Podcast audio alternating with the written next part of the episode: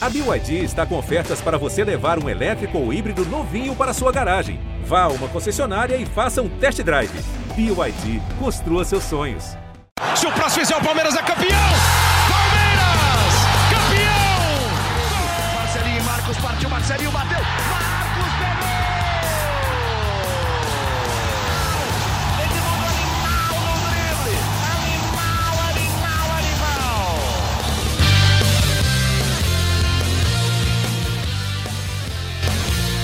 Palestrinas e palestrinos, começando o GE Palmeiras. E depois de um dia, um dia difícil, uma derrota dura para o Palmeiras, uma atuação abaixo que a gente já não via fazia algum tempo. E no podcast passado o Boca disse que eu estava invicto aqui na apresentação, que o Palmeiras só ganhava. E foi uma bela de uma zicada. Deu tudo errado, o Palmeiras perdeu, jogou mal. Mas tudo bem, faz parte. Foi 1 a 0 O Palmeiras tem todas as chances de reverter essas oitavas de final da Copa do Brasil lá no Allianz Parque. E antes de apresentar os meus meus parceiros aqui de sempre, meus amigos, eu vou colocar aqui uma uma, uma música do Palmeiras. Eu quero ver se o se o Boca concorda comigo e se ele vai cantar essa música. Se ele tá confiante. Pode ser, Boca? Manda bala, Lucão.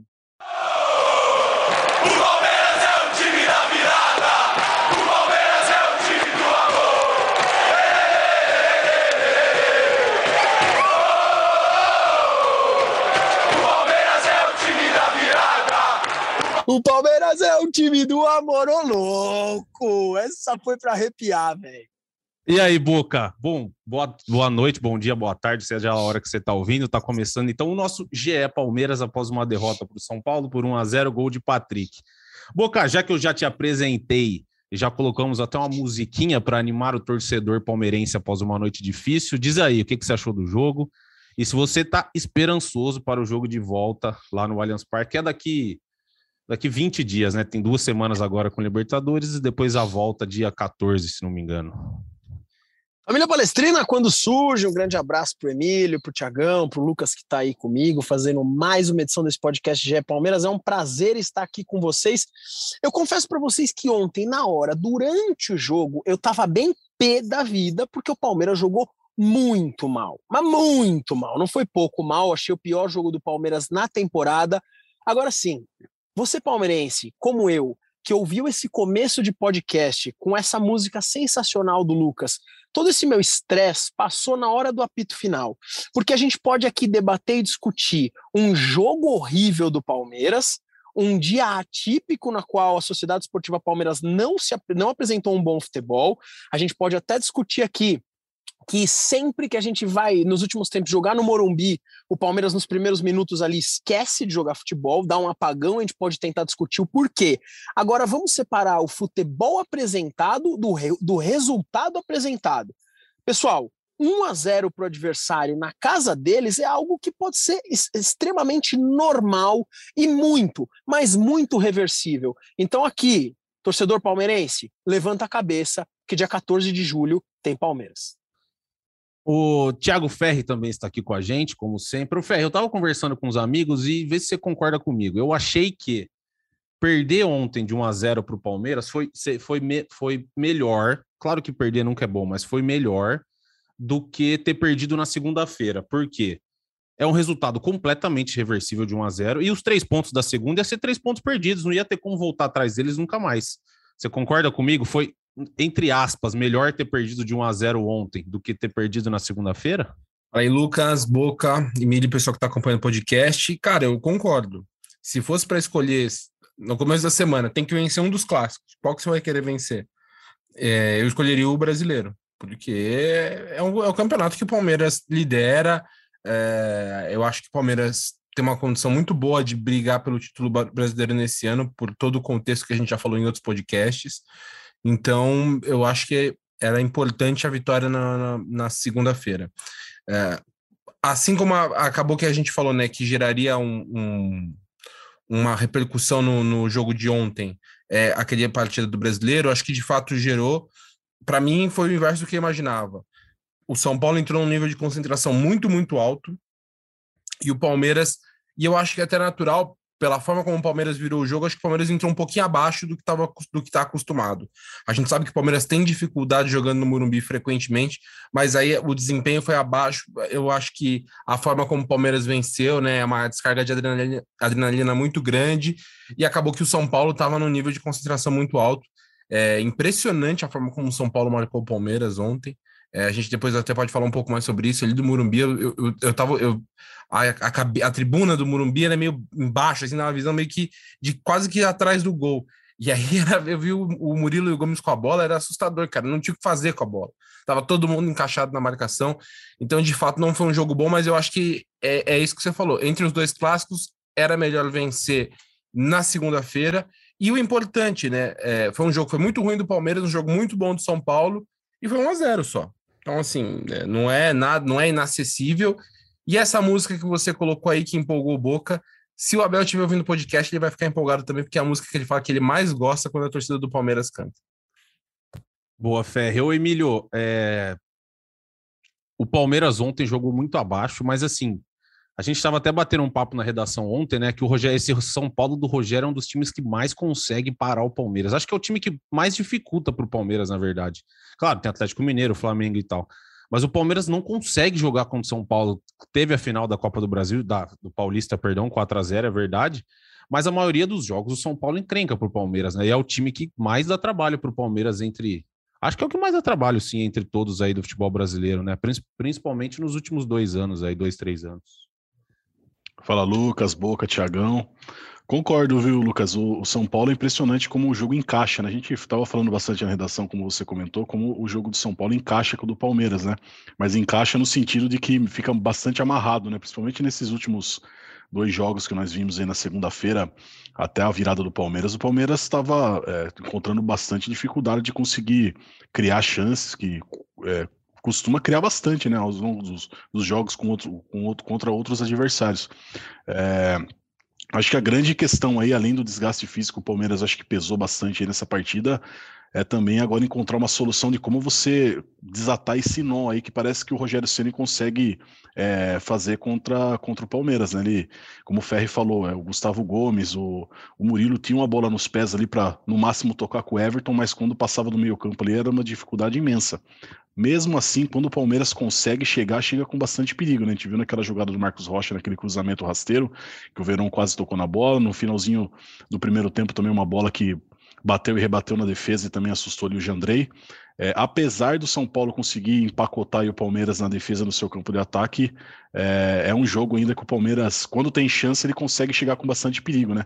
Aí fica é, uma dor de cabeça para o Abel e de como que ele vai conseguir é, desatar um pouco dessa marcação é, do São Paulo no jogo de volta, né? Se é talvez espetando um, Veiga e um Scarpa, os dois articuladores ali no meio campo, se é jogar um time mais leve, aí vai ficar a critério dele ver como que ele vai conseguir reverter esse placar, que 1 a 0 é um placar totalmente tranquilo, reversível para o Palmeiras. É óbvio que não é tranquilo porque você precisa, tem a necessidade de vencer o jogo, mas é um, um placar totalmente palpável para o Palmeiras conseguir seguir na, na, na Copa do Brasil. Isso que, você, que o Ferro e o Emílio comentaram do, da defesa não ter o que fazer o Gomes e o Murilo. E a gente falou no podcast da terça-feira que o Murilo vinha em grande fase e conseguiu ganhar essa vaga que era do Luan.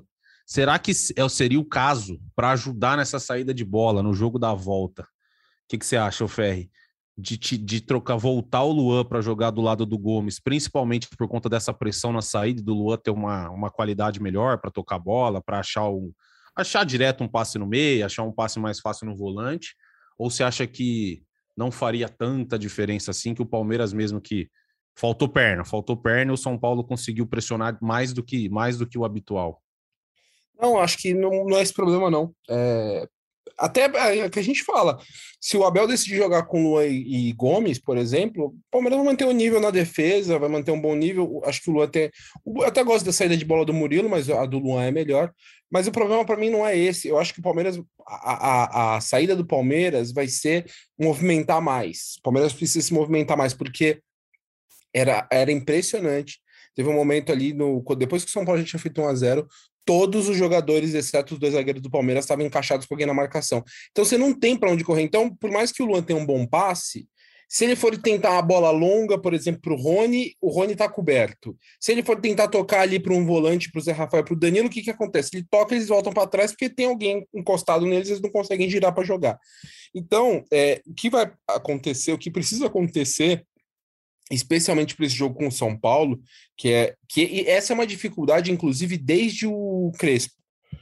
O Abel até ele falou uma vez, uma vez eu conversei com o Abel sobre, sobre o, o jogo da Libertadores, a classificação contra o São Paulo na Libertadores, e ele falou que o, o time do Crespo era o que mais dificultava o Palmeiras porque fazia marcação com encaixes individuais. O Palmeiras não conseguia jogar. Aí ele falou, qual que foi a minha resposta? Encaixes individuais também, e você fazer movimentações para quebrar a marcação do, do, do São Paulo. E foi o que aconteceu, o Palmeiras teve sucesso nisso. Ontem não teve.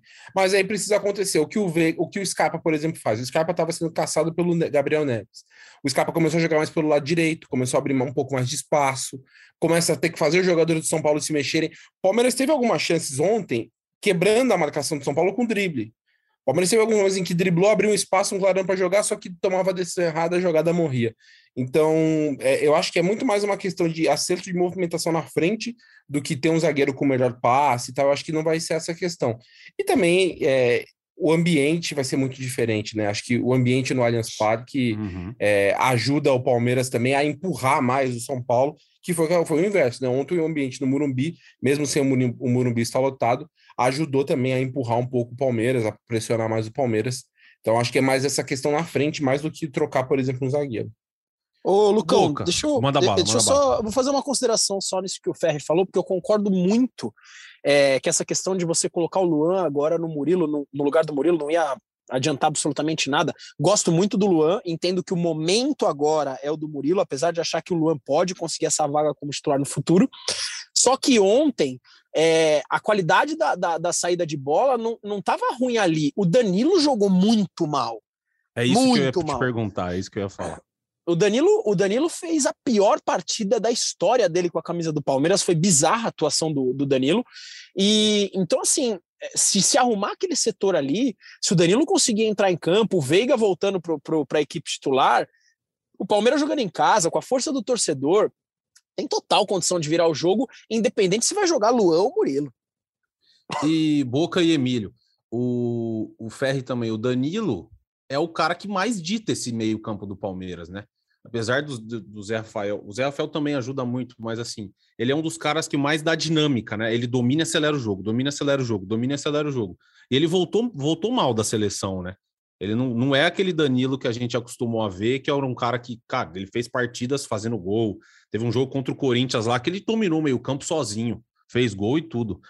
Vocês acham que também tem muito a ver essas atua essa atuação abaixo ontem. Muito, muito a ver com a atuação do Danilo ou não tanto na conta do Danilo? Eu, claro que. Eu, porque eu achei que o Zé Rafael foi bem. Não sei se vocês concordam comigo. Eu achei que ele jogou bem. Achei que ele foi um dos que mais criou e um dos que mais tentou jogar. E o Danilo, tudo que ele fez, ele errou mal na marcação, deixando buraco. Vocês acham que a, a atuação abaixo ontem tem muito a ver com, com o nível que o Danilo atuou ou não tá só na. Não na conta dele, é óbvio que ninguém joga sozinho. Vocês entenderam o que eu, que, que eu tô perguntando. Que assim, é o que talvez tenha feito mais diferença para o Palmeiras jogar tão abaixo. O que, que você acha, Boca? Ô, Lucas, é, ele foi muito abaixo. O Danilo é um pilar do Palmeiras, mas não foi essa questão só, cara, porque Tirando o Zé Rafael, gostei, concordo com você. Eu gostei do jogo do Piquerez. Acho que o Piquerez estava ligado no jogo. Agora sim, o que, que, jogou o Scarpa ontem? Scarpa foi muito mal. mal, mal, o, mal. o, Dudu, o Dudu errou todas ontem. Mal né? também, concordo. É, então, assim, cara, não dá pra gente também pegar um dos pilares que é. Cara, o Gomes, na minha opinião, não fez uma partida boa também. Concordo, no gol do São Paulo, no gol do São Paulo, que assim, a gente vai conversar sobre esse gol ainda aí, porque mais uma vez, é, rolou uma daroncosada, agora uma clausada, mas enfim, a gente conversa depois. É, o Gomes também falhou ali. Então, assim, a gente não pode pegar as costas do Danilo e falar, você, culpado, voltou da seleção, chinelinho. Não, não, sim, sim, não, não penso dessa forma. Entendo que, assim, o Danilo, mal, tal como o Dudu mal, o Gomes mal, o Scarpa mal, fizeram um Palmeiras com péssimo jogo, com péssimo volume de jogo. É, e um desses caras mal, cara, é complicado, né? A gente perde um pilar. Ô, Emílio, faltou perna pro Palmeiras? Faltou, assim, O Palmeiras tentou, tentou correr, tentou pegar, tentou alcançar o São Paulo, principalmente fisicamente, mas não conseguiu. Faltou perna. Será que esse foi o principal fator? Cansaço? Sequência e cansaço ou não? Ah, Lucão, eu acho que pesou um pouco sim. Não dá para a gente não descartar isso como um dos fatores que fizeram o Palmeiras jogar bem abaixo ontem. Eu acho que é, o Palmeiras vem numa batida muito forte de jogos em sequência e sem poupar quase ninguém é, jogadores que também tiveram compromisso com suas seleções, que viajaram, que a gente sabe que, por mais que não entrem em campo, tem o um desgaste da viagem. Muitas vezes, alguns deles, a maioria deles, né, foram para a Ásia, outro fuso horário.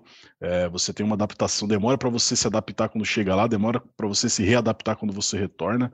Então, acho que são fatores que foram se juntando também com a adrenalina do jogo da segunda-feira. Talvez você vencer um jogo no fim, de uma virada, de uma maneira tão explosiva como aquela, a sua adrenalina acaba baixando, é, você querendo ou não, acho que é uma, uma questão fisiológica mesmo.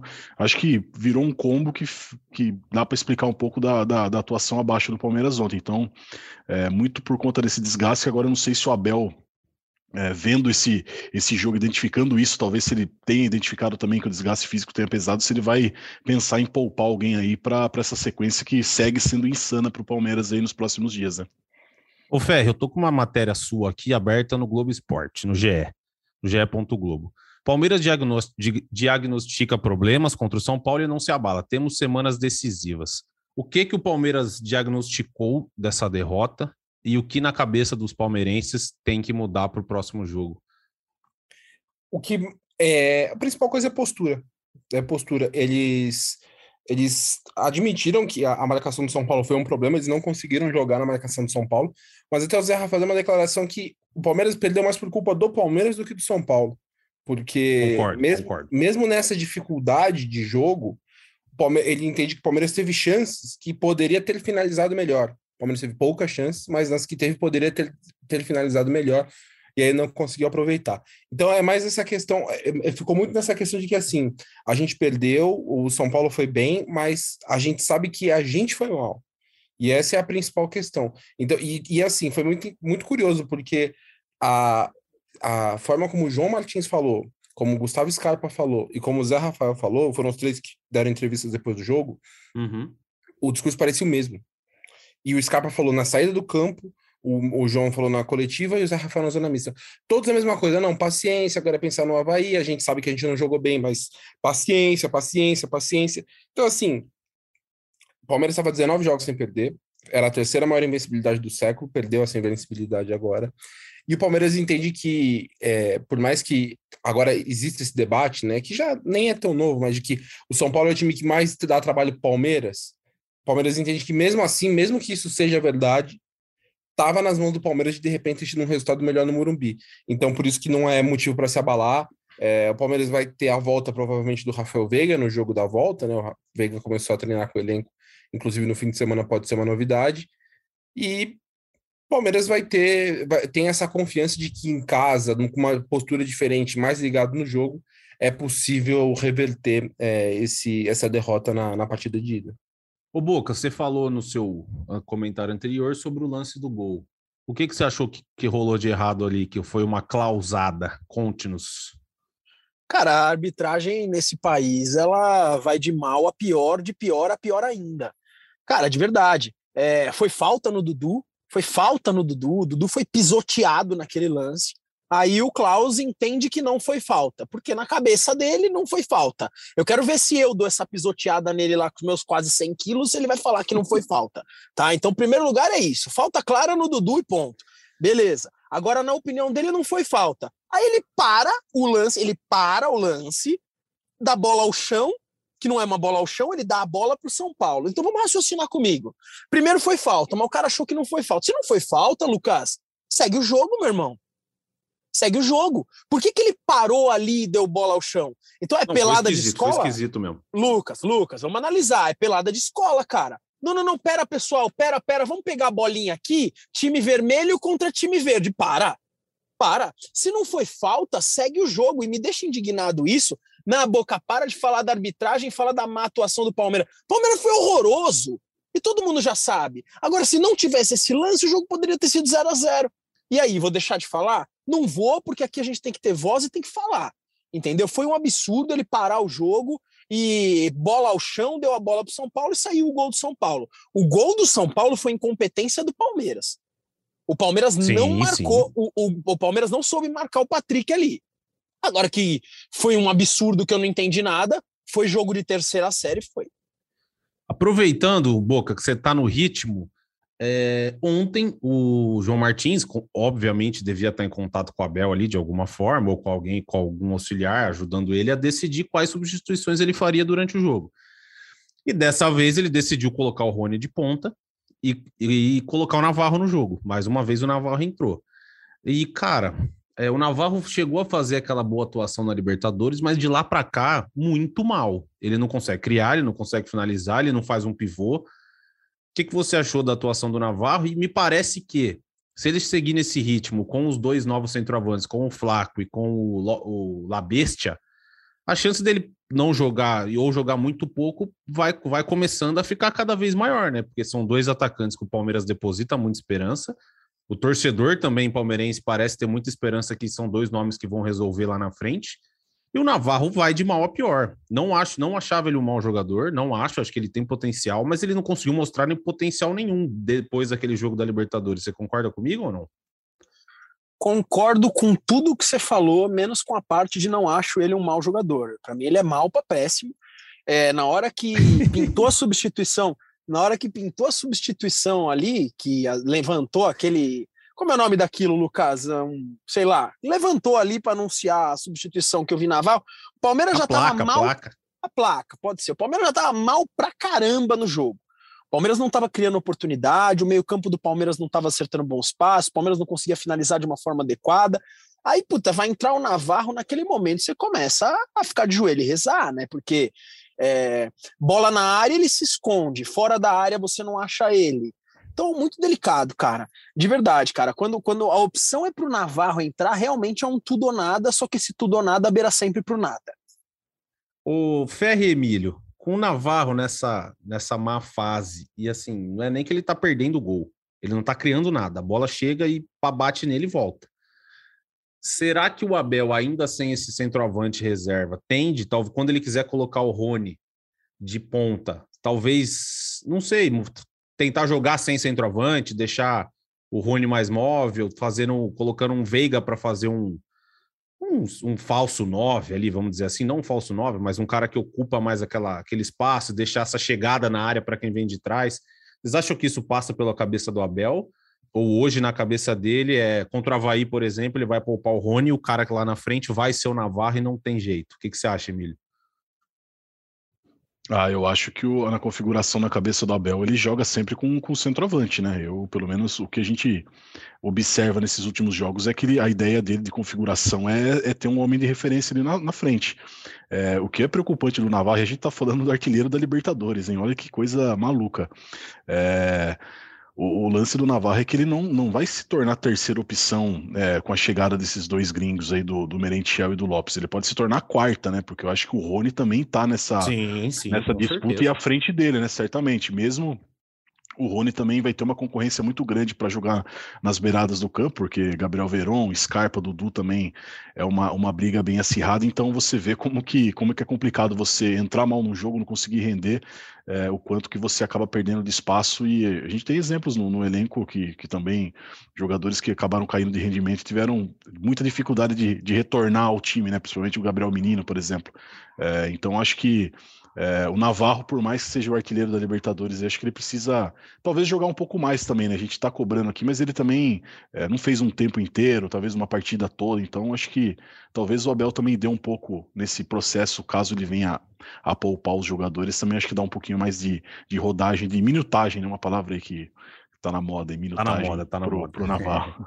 O que, que você acha, Fé? Você acha que tendo só num jogo que tiver só o Navarro à disposição, o que ele precise poupar mais gente? Tem alguma chance dele tentar mudar essa configuração do ataque? Eu acho que não, porque o Abel nunca fez isso. Ele sempre depositou confiança nos jogadores, ele insiste, insiste, insiste. Com ele, o Rony também teve uma fase, todo mundo falava, falava, e o Rony começou a crescer, começou a jogar bem. Você acha que tem alguma chance dele, na cabeça dele, dele mudar o Navarro, deixar o Navarro um pouco assim, fora do holofote da torcida, tentar mexer ali do jeito que o time joga, ou, ou você acha que não? Agora não. Agora não, tem, não vai ter muito o que fazer, porque contra o Havaí, por exemplo, é, eu entendo que o Palmeiras vai precisar mexer um pouco na equipe, precisa dar um descanso para alguns jogadores. Uhum. Eu incluiria o Rony nessa lista, por exemplo. Eu também. Então, uma opção você colocaria, ah, vamos colocar, por exemplo, o Veiga de falso 9, mas acho difícil o Veiga começar jogando, porque tá voltando de lesão. Então, já, não, já seria uma opção a menos. Hoje é o que tem. Hoje o Navarro é o que tem. Ele entra por quando o, o Abel, é a comissão técnica do Abel, né? Eles querem dar um, um maior presença de área, eles colocam um cara que é maior, pelo menos, para isso, mas nem isso ele está conseguindo, né? O que é uma coisa muito, muito maluca, porque eu me lembro quando acabou a fase de grupos da Libertadores, eu fiz a análise do Palmeiras depois, acho que o último jogo foi contra o Tátira, né? O Palmeiras goleou. Uhum. Foi o. Eu, eu coloquei que aquele foi o melhor jogo do, do Navarro pelo Palmeiras, em participação dele. Ele não fez gol, mas ele participou muito, jogou bem. E ele tava, tinha feito alguns jogos bons também no brasileiro. Eu lembro que eu fui em Caxias, vi o jogo do Juventude, ele foi bem também. E aí ele pede o gol do Atlético Mineiro. Foi até uma coisa que eu estava conversando ontem no Morumbi depois do jogo com o Rodrigo Fragoso, que é da, da TNT Sports, nosso, nosso amigo setorista também do Palmeiras. E dali daquele gol perdido contra o, contra o, o Atlético Mineiro para frente, ele entra e não acontece nada. Nada, nada, nada, nada. Não é nem que assim, um pivô, né, não acontece nada. E eu não sei se esse mais um gol perdido, claro, mexeu com a confiança dele, o que, que foi, mas nesse momento, assim, o Navarro não está entregando absolutamente nada. É, tem que entender o que está acontecendo e tal, mas é, é uma situação ruim para o cara, porque daqui um mês, daqui nem um mês menos, daqui 20 dias quase, o Palmeiras inscreve o Merentiel e o Lopes. O Emílio até escreveu agora à tarde uma matéria com os gols do Léo. O Lopes fez uns cinco gols no treino hoje em, em campo reduzido. O Palmeiras publicou o vídeo lá. Quem entrar na, no ge.globo Palmeiras tem os, os, os, os, gols do, do Lopes no treino de hoje. Então a situação para o Navarro é complicada, cara, porque é aquilo que a gente fala, no, no elenco que não é tão grande, todo mundo que entra precisa de alguma coisa. Se ele não está entregando e o Palmeiras está trazendo dois centroavantes, a gente vai ver menos, de repente, Breno Lopes jogar, a gente vai ver menos ele jogar, porque vai ter mais opções. Você, você citou um bom nome. Você acha que o Breno Lopes talvez não seja um bom nome para testar ali? Porque no, no Juventude ele chegou a jogar um pouco mais, ele jogava um pouco mais perto da área, né? No Palmeiras ele costuma ser mais ponto, mas no Juventude ele era um cara que jogava mais na área. Jogava, jogava. Eu acho que não também, porque eu também acho que o, o Breno, ele entrou contra o São Paulo, acertou uma bola na trave e tal, mas também tô achando o Breno muito, sei lá, pouco perigoso, atacante pouco perigoso. É, é você vê assim, o Palmeiras tem essa questão. Você vê o Wesley, por exemplo, o Wesley faz um jogo bom, outro ruim, um jogo bom, outro ruim, não se não estabiliza. Uhum, o, uhum. o Breno eu acho que é um cara regular, mas eu acho que o Breno é um cara 5,5, 6. Ele é sempre regular. Eu, não, eu, nunca acho que o Breno destoa de jogo horroroso e o Breno, nossa, hoje o Breno jogou bem. Acho que ele é um cara regular. Então, no meu, não é um cara que me dá uma confiança e fala assim, pô, vou, vamos colocar para ver o que, que vira. Inclusive, sempre, normalmente quando ele entra, especialmente no lugar do Dudu, para mim é um decréscimo sempre muito grande para a equipe. E, e aí eu acho que essa, essa, essas necessidades no ataque vão ser corrigidas com esses dois reforços. Mas por isso que eu acho que nesse momento o Navarro não, não vai ter muito jeito, vai, vai continuar jogando e cabe a ele dar uma resposta, porque se daqui 20 dias ele continuar desse jeito, vai correr risco dele ficar nem no banco. É, que vai aumentar dois, dois centroavantes, dois atacantes a mais, vai ter Merentiel, o Lopes, o Rony que faz ali, são, já são três caras. Ele provavelmente, provavelmente não, mas deve virar a quarta opção, né? É, tem, tem esses três. Aí você pensa, ele vai levar o Verão, aí tem Verão para levar, Wesley para levar, Dudu para levar. De repente ele pode levar Giovanni voltando de lesão. Uhum. Daqui a pouco o Hendrick faz 16 anos, vai saber o que acontece. O Hendrick também não começa a entrar na, nessa. É verdade, bem lembrado. Bem então, lembrado. Então, assim, ou ele, ou ele dá uma resposta, ou daqui a pouco ele não vai ficar nem nos 23 mais. O amigos, falamos bastante do jogo de ontem, falamos de Navarro, de Scarpa, de Danilo. Agora vamos rapidinho a gente dar uma projetada no jogo contra o Havaí. É, obviamente, todo jogo do Brasileirão é importante, mas esse jogo é um jogo que. O Havaí não é um time fácil de jogar, jogar lá na ressacada é difícil. É um time arrumadinho do time do Barroca, mas é um jogo para ganhar, né, Boca? Não tem, não tem conversa. O Palmeiras, para ser campeão, tem que ganhar do Havaí. Lucas, jogo difícil, não dá para saber se o Palmeiras vai poupar alguém ou não. Na, na, nossa cabeça, até no último podcast, a gente citou que seria o jogo para poupar, porque depois vem uhum. Libertadores da América, aí, cara, é Libertadores da América, né?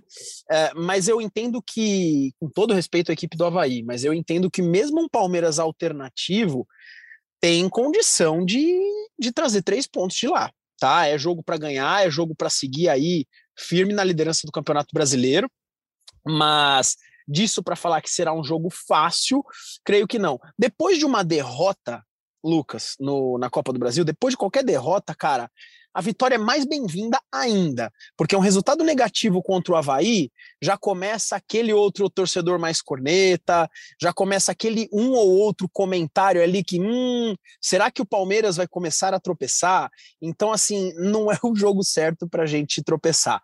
Três pontos aí são muito importantes. O Emílio, você também concorda que é um jogo para ganhar? E outra coisa, o Corinthians, que é o segundo, joga em casa contra o Santos. Jogo duro, mas tudo bem, Corinthians favorito, joga em casa, meteu 4 a 0 no Santos outro dia. O Atlético Mineiro também pega o Fortaleza em casa, que é um dos candidatos ao título, e tem boa chance de ganhar. Então, assim, acho que o Internacional joga contra o Coritiba também em casa, que é um dos times que está na parte de cima da tabela. Vendo esse cenário e sendo o Havaí, tem que ganhar, né? Tudo bem, é, um, é o que o Boca falou, concordo totalmente com ele, é um jogo difícil, é um jogo chato. O São Paulo foi lá jogar contra o Havaí e não ganhou. Mas é um jogo difícil, né? E tem que ganhar. Esses três pontos são importantes. Até porque se, se o Palmeiras vacila, entre aspas, nesses jogos entre mata-matas, pode perder essa gordurinha que fez, né?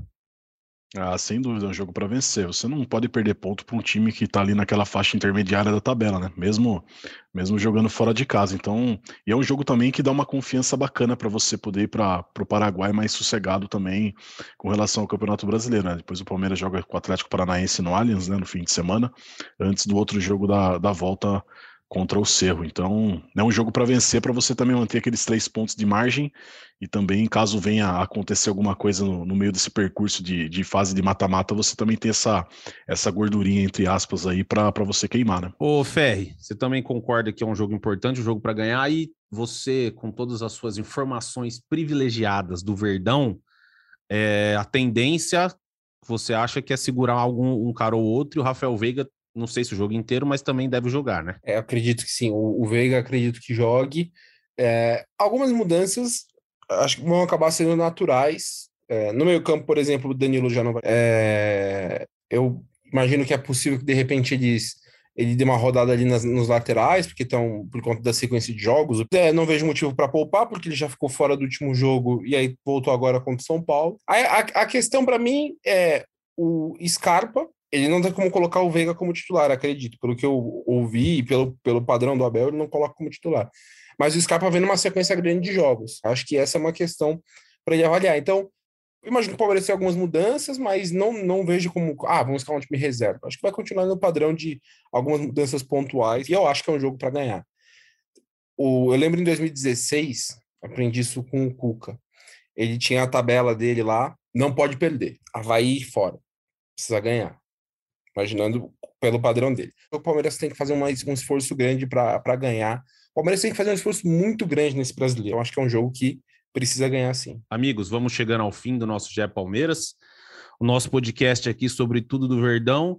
E Emílio, algum recado final? Alguma coisa a dizer desse, desse Palmeiras dessa semana e para o jogo contra o Havaí aí, para a gente encerrar? Acho que o recado é calma, né? Palmeiras estava 19 jogos invicto, vem numa temporada absurda, com números muito bons, liderando o Campeonato Brasileiro, tá vivo na Copa do Brasil, foi uma derrota totalmente irreversível, tá com a melhor campanha da história da Libertadores, então acho que é ter pés no chão que não dá para passar a temporada toda só ganhando também, né? Tem que deixar algum ponto para alguém aí. Então, acho que a expectativa é para o jogo do Havaí e essa Libertadores também para iniciar um outro mata-mata. Então, perspectiva aí de seguir, seguir brigando. Nenhum, nenhuma mudança de curso com essa derrota para o São Paulo. Concordo com o Emílio. É isso aí, Ferre. Pés no chão, o Abel sabe o que faz e confiar no trabalho, certo? É, são quatro derrotas no ano.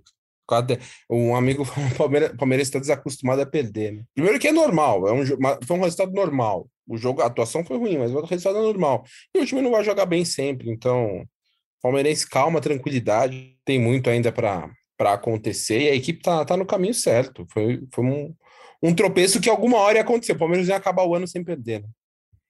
É isso. Torcedores, calma. Boca, tenho certeza que você tem um recadinho especial, por isso que eu sempre te deixo para o final. Eu quero ver, na verdade, como a gente encerra esse programa hoje sem Felipe Zito. Estou curioso, hein? Estou curioso se vai sobrar para o Ferre, para o Emilhão, se você encara.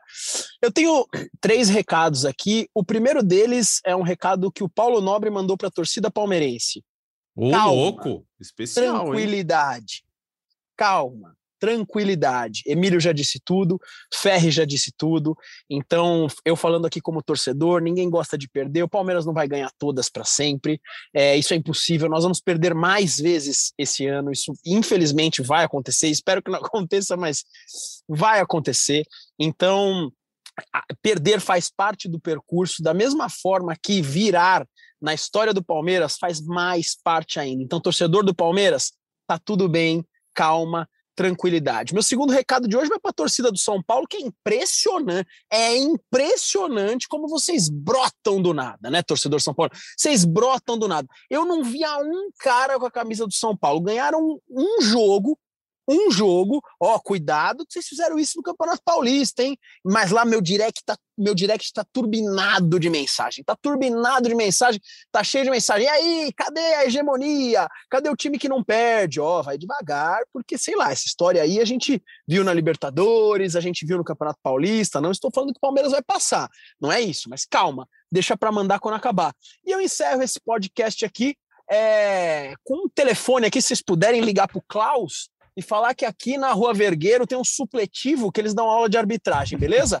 e começa na terceira série do ensino fundamental. Um abraço. É isso, belos recados do Boca para a gente encerrar esse podcast. Amigos, torcedores palmeirenses, se acalmem, confiem no plano de Abel Ferreira. O Abel Ferreira sempre tem um plano. Então, ó, sem Felipe Zito, eu vou me arriscar aqui, hein? Chutou Deivinho, subiu o Beno Lopes e partiu Zapata. Partiu Zapata, sai que é sua, Marcos! Bateu para fora!